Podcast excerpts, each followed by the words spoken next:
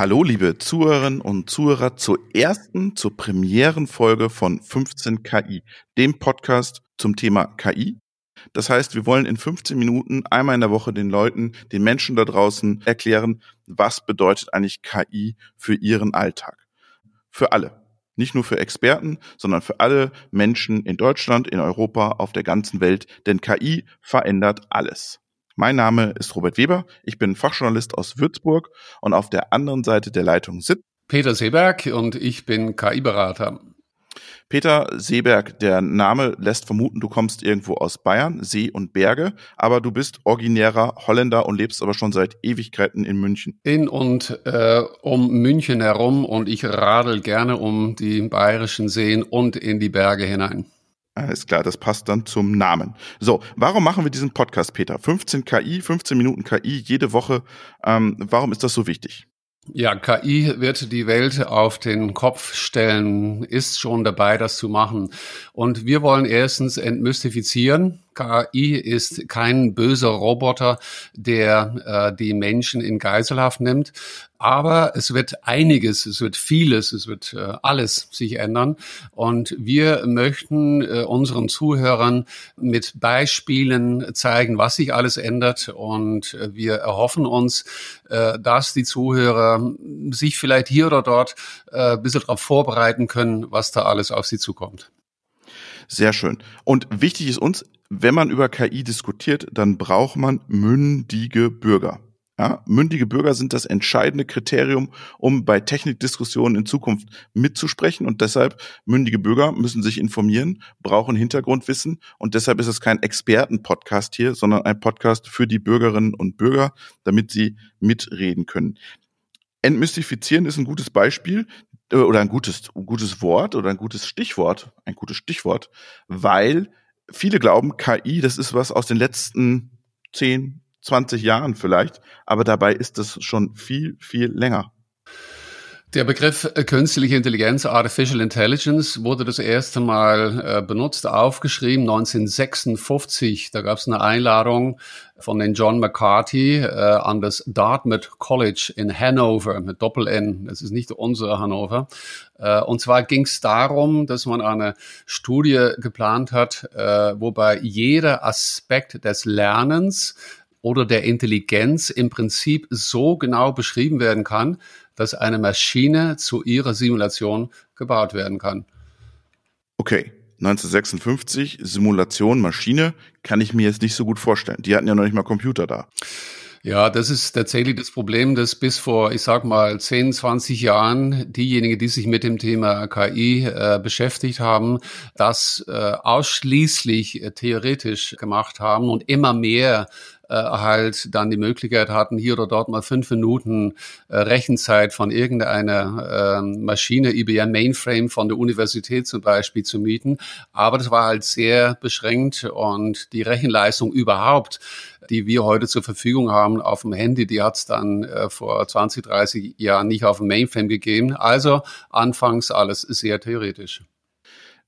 Bevor wir jetzt mal reingehen, diese Tagung hat ja diese Definition gegeben, aber es gibt unendlich viele Definitionen für das Thema KI und es gibt keine, die allgemein gültig ist, auf die man sich irgendwann mal geeinigt hätte, sondern es gibt, es schwirren im Netz, äh, kursieren so viele Definitionen von KI und das Problem ist, dass wir ja selbst Intelligenz noch nicht wirklich genau definieren können, oder? Ganz genau so ist es. Deshalb halten wir uns aber an diese originären Definition, wenn es geht um die regelbasierte KI. Es hat sich dann relativ schnell herausgestellt, äh, dass man die Welt um uns herum nicht in Regeln fassen kann. Das funktioniert nur bis 99,99 Prozent, aber es gibt immer wieder Fälle, die ich halt auch in einem Expertensystem nicht vorher festlegen kann. Das ist diese Seite des Regelbasierten. Und da gab es ähm, einige Jahre später, gab es dann aber diesen... Stopp, jetzt habe ich noch eine kurze Frage. Was der da in, in Hanover erklärt hat, das ist ja nicht regelbasiert. Das ist doch hier so starke KI, oder? So humanoide, selbstdenkende Systeme. Diese Begrifflichkeiten hat es erst später gegeben, ja. äh, zwischen der starken und der schwachen KI. Äh, aber festgelegt ist ja dieses ganz genau konkrete Beschreiben, das ist ja dieses regelbasierte Deterministische. Später kam dann äh, tatsächlich diese Aufteilung zwischen der schwachen und der starken KI. Dann hat es Leute gegeben, die gesagt haben, aber wir wollen doch vielleicht gar nicht diese den Menschen ebenbürtigen, äh, intelligente künstliche Intelligenz. Wir wollen vielleicht auch nur diese kleine, diese schwache KI. Also die schwache KI, das ist, wo wir heute zum Beispiel beim Schachspielen sehen, schon vor 20 Jahren, dass ein Schachcomputer von dem Menschen gewinnt. Diese schwache KI, die wird uns vielleicht in den nächsten Jahren irgendwann helfen, dass Autos äh, selbst fahren. Das ist alles schwache KI. Das hat nichts mit einer äh, dem Menschen ebenbürtigen Intelligenz äh, zu tun. Aber was heißt, was heißt schwach? Ist die dann blöder oder, oder was steht dahinter? Man will damit nur äh, klarstellen, dass es dabei nicht um eine Intelligenz, so wie wir Menschen äh, sie haben, ist, dass es nicht autonom ist. Der Mensch, der kann entscheiden, wie wir das machen, morgens früh aufzustehen und einen Podcast einzusprechen oder auch nicht oder liegen bleiben und so weiter und so fort. Eine Maschine wird nach wie vor von uns Menschen programmiert werden und in sich hinein auf eine vielleicht mehr oder weniger intelligente Art und Weise Aufgaben verrichten, aber drumherum, wir Menschen werden für das gesamte System verantwortlich sein. Okay, also wir ziehen sozusagen immer die Reißleine des Systems. Das ist diese regelbasierte Schleife, die wir Menschen immer drumherum legen. Und wenn man das eben nicht machen würde, wenn man offen wäre für diese große, starke KI, dann würde man es eben nicht machen. Dann würde man sagen, ja, da kommen irgendwann diese humanoide Roboter, die wir ja aus den Kinofilmen kennen und übernehmen die Welt. Und aus dem Grund, wieso sollen wir das machen? Das brauchen wir nicht und wir brauchen auch überhaupt keine Angst davor haben, solange wir Menschen selber dafür sorgen, dass wir, wenn wir uns mit der KI beschäftigen, dass es immer diese schwache KI ist. Jetzt hatte ich, als ich äh, Jugendlicher war, hatte ich auch so einen Schachcomputer, das war so in den 90er Jahren. Und dieser Schachcomputer, das war ja nicht KI, das waren ja Entscheidungsbäume. Also wenn Springer da, dann Dame da, wenn Bauer da, dann Dame da. Das, aber irgendwie, du sagst immer, das ist auch KI ein Stück weit. Das ist eben diese regelbasiert, das ist eigentlich eine Art Expertensystem tatsächlich versucht zu sehen, wo stehe ich gerade, äh, diese Stellung, die ich hier habe und kann dann immer zwei, drei, vier, fünf Züge in die Zukunft schauen, äh, wie ich auf meine Seite und wie der Gegenspieler darauf reagieren würde und kann dann irgendeine Wahrscheinlichkeit eingeben, wie groß die Chance ist, dass ich gewinne oder mein Gegenüber gewinnt. Das ist alles noch sehr stark regelbasiert, weil eben Schach auch einen endlichen äh, Raum quasi hat. Anders ist es mit dem Spiel Go. Das ist ja ein asiatisches Spiel. Das ist ungefähr, ich glaube, 4000 Mal komplexer, in dem Sinne nicht endlich mehr zu durchforsten. Und als das äh, dann von einer KI gewonnen wurde, drei, vier Jahren her, dann waren da schon Elemente drin, wo der ein oder andere Profi gesagt hat, was da gerade passiert, ist vielleicht dem Menschen ebenbürtig von der Intelligenz her. Und da haben wir maschinelles Lernen.